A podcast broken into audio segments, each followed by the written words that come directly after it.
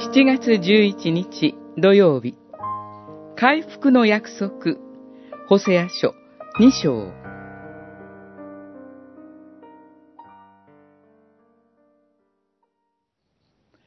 あなたたちは、ロ、アンミ、我が民でないもの、と言われる代わりに、生ける神の子ら、と言われるようになる。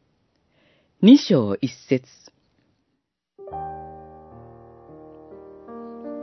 神は預言者ホセを使わして偶像と貪欲に心を奪われたイスラエルの人々に悔い改めと裁きを伝えました。イスラエルの民は悔い改めなければ滅びてしまいます。そのイスラエルの人々が会員を行う妻に例えられています。誠の神を捨てて、他の神々へと心と体を向けているからです。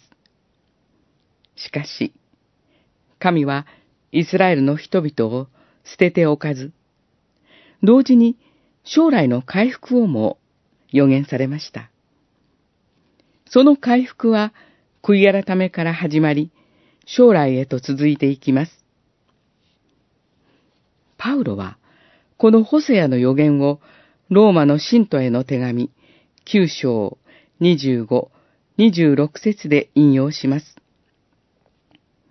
この予言が、違法人が悔い改めて、例のイスラエルとされたことによって成就したのだ、というのです。偶像と貪欲に心を奪われ、生ける神の言葉を伝えられても、かたくなに拒絶する者たちを、神は愛してご自身のもとに招いてくださいます。